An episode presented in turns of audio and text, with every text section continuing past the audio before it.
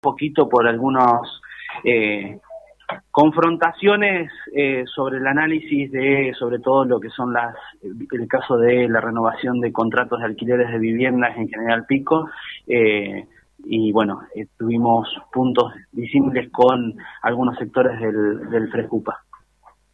Bien, eh, contanos un poquito más en profundidad eh, cuáles había cuatro proyectos, ¿no es cierto?, de, de viviendas eh, y después otro también eh, sobre el tema de la actualización en las tarifas eh, del asfalto. En primer lugar, eh, tema vivienda, ¿qué fue lo que ocurrió?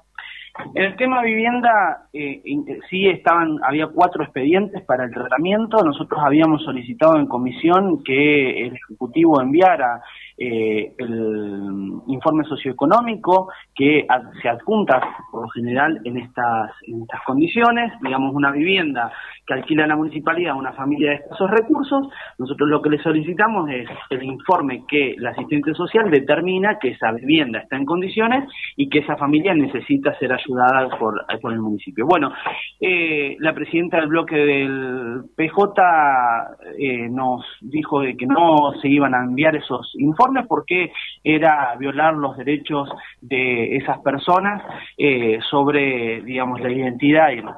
Entonces, nosotros hicimos, por supuesto que no coincidimos porque consideramos indispensable, no somos una, una escribanía para solamente decir si el contrato está bien o está mal, nosotros acá tenemos que analizar la cuestión, sí, por supuesto, jurídica, tenemos que analizar la cuestión económica, porque acá es el erario público el que se pone en juego, y tenemos que analizar la cuestión social también.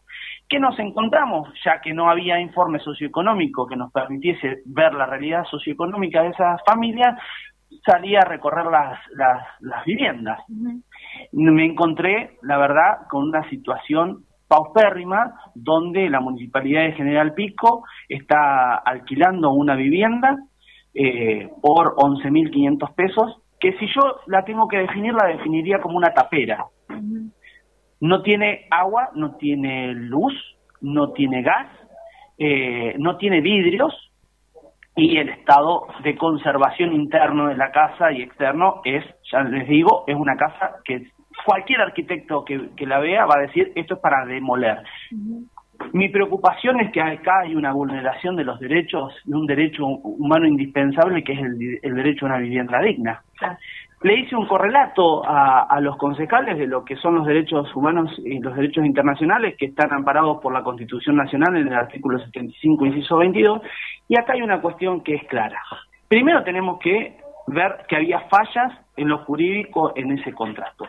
Después tenemos que ver de que la municipalidad está pagando por una tapera 11.500 pesos y cada seis meses se aumenta un 15%.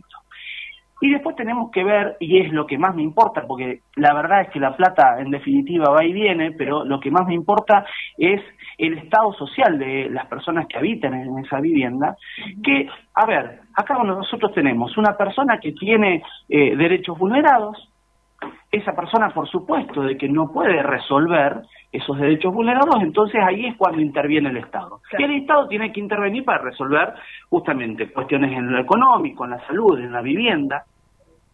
Pero acá resulta que es un círculo vicioso y perverso, donde el Estado le dice a esa persona, vos tenés que vivir en esta tapera.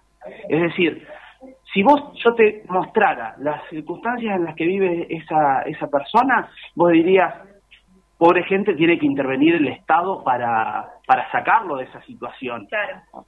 Y yo te digo, no, no, no, te estás equivocando, Magdalena, el Estado no lo saca, el Estado lo pone ahí adentro. El Estado es el responsable de que esa persona viva ahí adentro.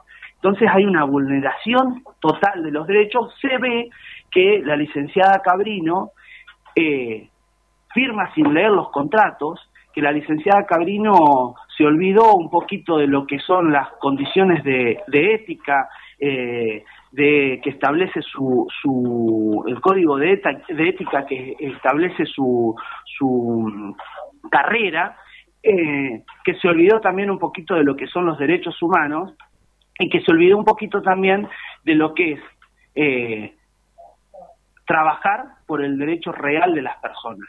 Y estamos hablando en este caso particular, además de personas en, un, en una situación de eh, una, una edad de vulnerabilidad. Entonces... Claro, están en edad de riesgo, me decías. Están, están en edad de riesgo. Por lo tanto, digamos, eh, nosotros ante toda esta exposición que, realizamos, le solicitamos eh, al, a los demás concejales que eh, nos acompañen en volver este archivo, este proyecto eh, del contrato a comisión para volver a ser analizado, para poder llamar a la gente del Ejecutivo y que la gente del Ejecutivo asuma las responsabilidades que tiene. Tenemos, la verdad, una presidenta del bloque mayoritario asistente social, una licenciada eh, en trabajo social en el área de, la Secretaría de Acción Social y una intendenta que también es asistente social. Por lo tanto, entendemos que algo más que nosotros sobre lo que son los derechos de las personas tendrían que por lo menos tener en claro que por lo visto a la hora de firmar este contrato el 2 de enero eh, la licenciada Cabrino eh, no lo tuvo en cuenta. Esperemos que eh, esto, la verdad que lo que más me preocupa es que se le dé una solución a esta familia y además hay una cuestión también que no es desde lo económico, sino desde, desde lo social, sino desde lo económico, que acá en el contrato dice expresamente en las distintas cláusulas, por ejemplo en la, en la cláusula séptima, que la vivienda va a tener que ser devuelta en el perfecto estado de conservación en la cual se recibió. Primero dice que la vivienda se encuentra en perfecto estado de, para, de conservación y después que la municipalidad va a tener que devolverlo. Digo, se ve que a lo mejor la licenciada Cabrino firmó un contrato sin haber recorrido y ver el estado en que se encuentra esa vivienda. Digo, me parece un hecho gravísimo, gravísimo, eh, eh, porque además está jugando con la plata de, los vecinos, donde, yo te digo, por 11.500 pesos vos le podés dar eh, una respuesta a un vecino realmente con una vivienda digna. Mira, hay una definición que la ONU establece sobre lo que es una vivienda adecuada. Dice que debe brindar más que cuatro paredes y un techo se ve que la licenciada Cabrino ha leído poco sobre derechos humanos y lo que establece la ONU en tal sentido. Bien, bueno, contundente la declaración y antes de pasar eh, al otro punto, el tema de las tarifas, eh, no sé si chicos tienen alguna pregunta en este punto sobre este tema. Bueno, el, tema pasó a comisión, entonces, ¿volvió a comisión? Claro, ahí no Volvió a comisión por, por pedido por pedido nuestro. Mm. A ver, acá había había dos caminos. Sí, sí. Eh, estaba el camino de una aprobación por por mayoría mm. del bloque el prejupa y una o si no pasar eh, rechazarlo o pasarlo a una de vuelta a comisión. Yo creo que, eh, nuestro nuestra moción fue volverlo a pasar a comisión mm. porque en realidad este es un tema que hay que reverlo no es solamente aprobarlo o rechazarlo. Me parece que acá hay una situación gravísima como lo que relataba Daniel. ¿En un solo caso es este que observaste o hay más casos en otros alquileres Mira, Daniel, de las cuatro viviendas que se trataron en este momento, mm. eh, nosotros pudimos observar eh, en tal sentido un solo caso. Un solo caso, bien, eh, bien. Sí, las, las, otras, las otras viviendas, por ejemplo, se encuentran en buen estado. Después podemos tener una valoración si son mil pesos más, mil pesos menos el, el, el alquiler, pero, la verdad es que la gente vive en, en condiciones en buenas condiciones. Eh, digo, la verdad que tuve la oportunidad de charlar con, con distintas familias y, un trato muy ameno, que la municipalidad se ha hecho cargo en algunas cuestiones a veces de arreglos o hay algún problemita pero de índole menor, pero esto eh, realmente Daniel es vergonzoso y es grave que el Estado esté llevando adelante eh, un alquiler y sometiendo a una persona a la vulneración de derechos como, como sucede en este caso. El otro tema entonces...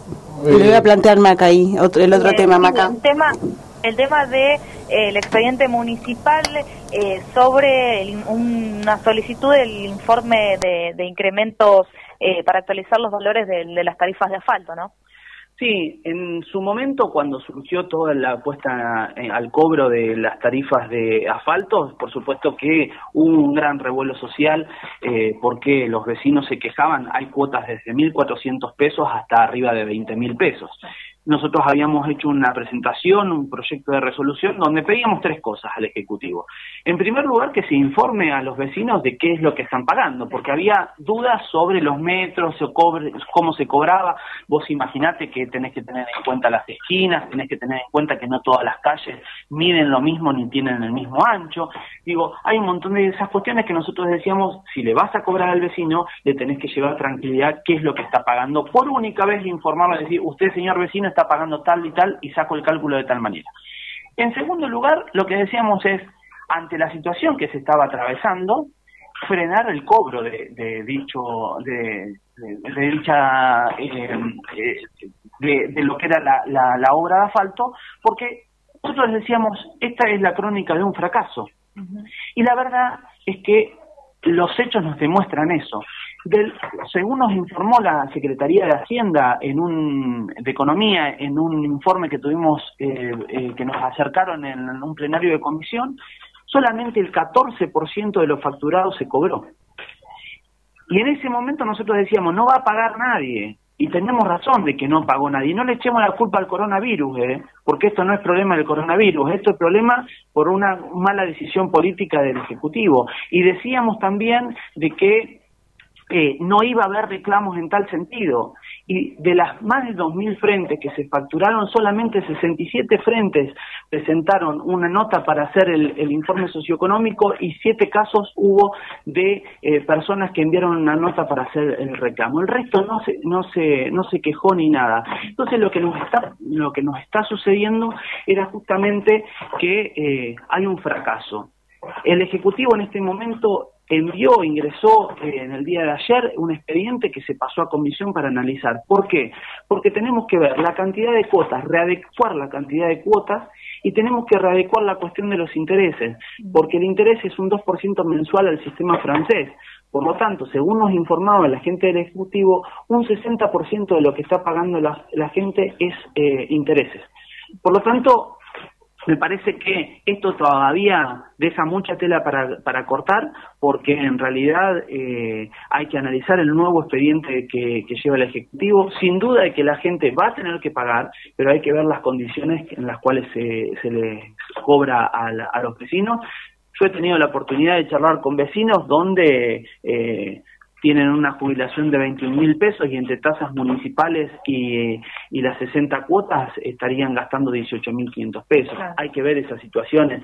Y la verdad es que no nos podemos decir, ah, si tienen un terreno tan grande, digo, ¿por qué hay vecinos en la ciudad que compraron esos terrenos cuando todavía eso era campo? Digo, entonces, digamos, tenemos que llevar al vecino a la posibilidad de pagar y no y empujarlo, digamos, de manera voluntaria al municipio a que no pague las ese, ese servicio, que lo que nos va a determinar el pago de esa, de esa obra, nos va a determinar nueva obra de asfalto en General Pico para los lugares que todavía faltan.